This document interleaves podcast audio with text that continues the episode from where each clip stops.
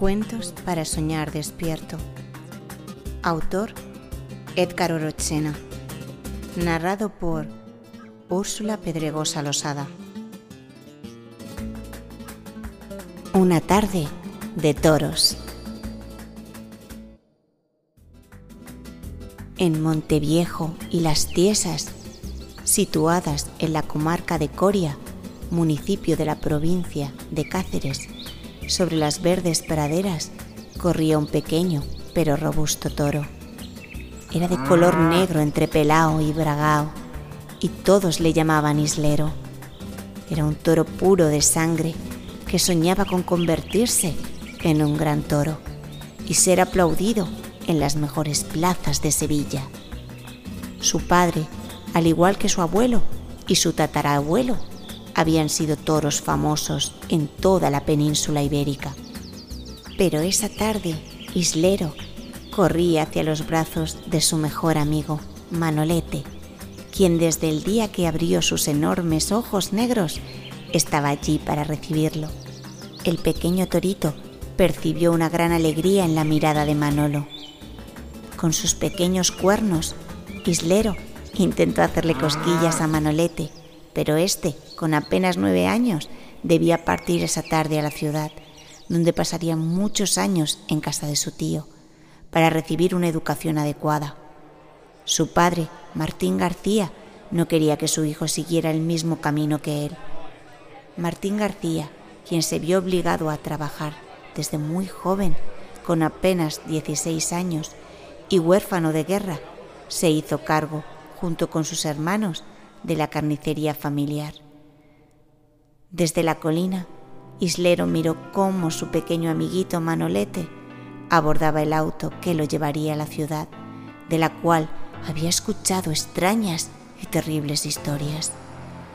Con su pata derecha golpeaba el césped, movía su cabecita de torito agitando sus pequeños cuernos, apenas sobresalientes de entre sus orejas vio partir el auto que llevaría Manolete a la ciudad y bajo una lluvia de lágrimas bajó corriendo desde la colina y se dirigió al alambrado.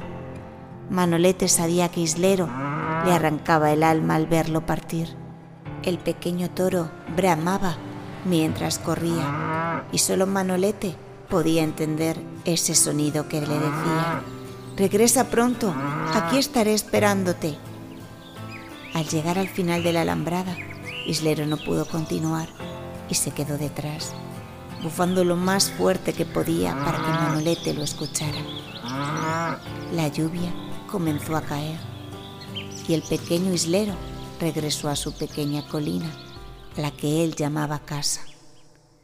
Por su parte, Manolete llegó una mañana a la ciudad de Madrid, la cual era totalmente diferente.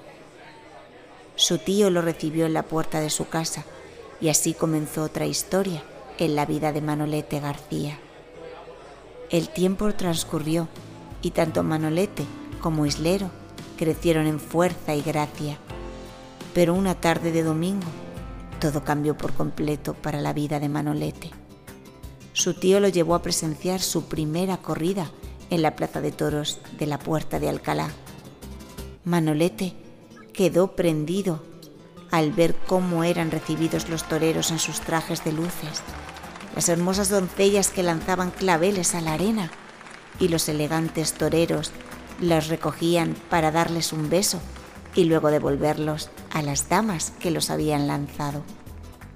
Esa tarde, Manolete comprendió que su futuro estaba en ese lugar, que se convertiría en el mejor torero del mundo y alcanzaría la gloria y la fama que solo la arena y la sangre podían ofrecerle. Al paso de los años, Manolete se convirtió en el torero más famoso de toda España. En plazas como Nuevo Progreso en Guadalajara, La Arena Cañaveralejo en Cali, la Plaza Monumental en Barcelona y Pamplona, el público se ponía de pie para recibir a Manolete, el gran torero que era recibido bajo una lluvia de claveles y rosas.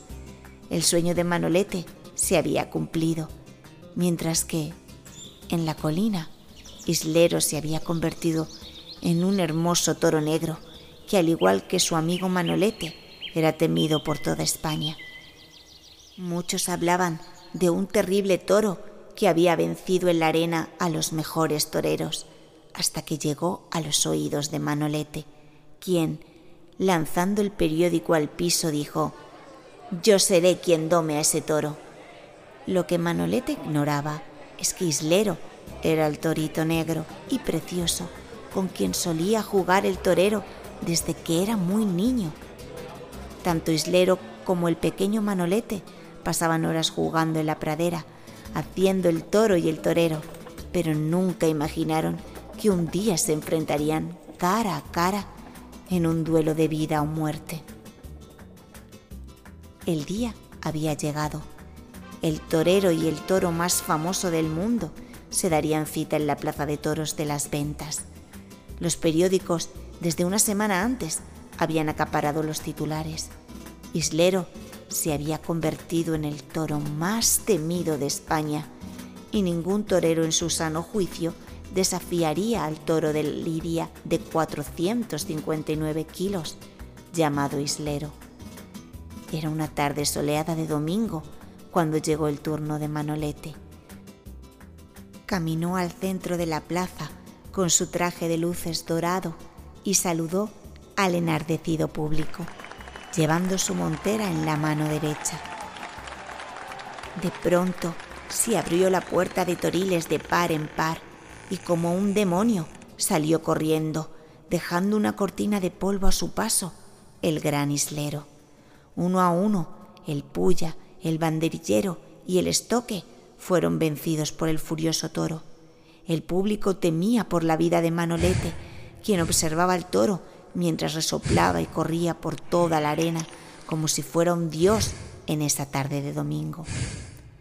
Manolete, con el capote en mano, comenzó a torear a Islero con tanta maestría y elegancia que el público aplaudía sin cesar. Pero en un abuso de confianza, Manolete enterró su pierna izquierda sobre la arena, desafiando al toro cada vez más furioso. Fue en ese momento que, al estar cara a cara con el terrible toro, una chispa en su mirada hizo retroceder a Manolete. El público quedó mudo. El silencio en la plaza de toros era espectral. No daban crédito a lo que sus ojos presenciaban. Era la primera vez que veían a un torero como Manolete dar un paso atrás.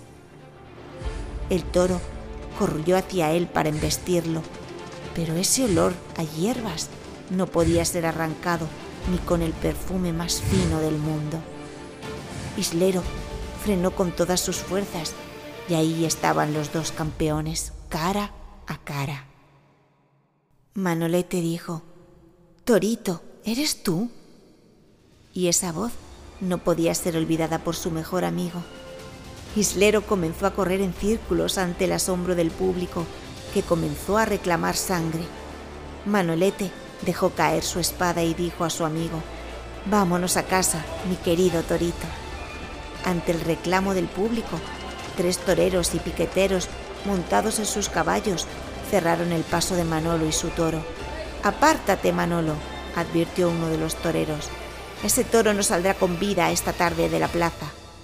Manolete, colocándose frente al toro, respondió, Esta tarde ningún toro morirá, y más aún si este toro es mi amigo. Si quieren matar al toro, tendrán que matarme a mí primero, gritó Manolete a todo el público. De pronto, como un milagro, primero fue un aplauso, luego dos, después tres, hasta convertirse en una lluvia de aplausos que resonaron en toda la plaza. Cuenta la historia que ese fue el último día en que se efectuó una corrida de toros en esa plaza.